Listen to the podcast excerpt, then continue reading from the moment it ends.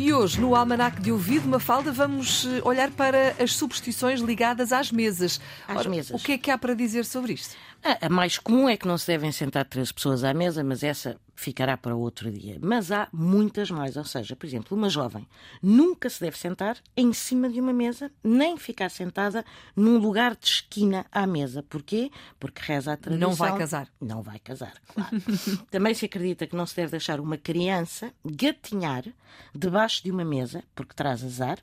E quando isso acontece, o melhor é obrigá-la a passar de novo debaixo da mesa, mas em sentido contrário, que é para eliminar o azar. Exatamente, para acabar com isso. Para acabar com isso. E também há quem garanta que não se deve trocar de lugar à mesa durante a refeição, nem deitar-se em cima de uma mesa, nem colocar sapatos em cima de uma mesa, sobretudo sapatos ao contrário, com a sola para cima.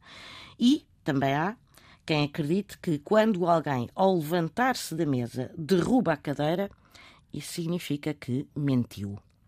É um bom sinal. Ora, exatamente, vamos ficar atentos. Obrigada, Mafalda Lopes da Costa. É assim o Almanac de Ouvido, na Antena não é esta hora e também disponível para ouvir quando quiser na RTP Play.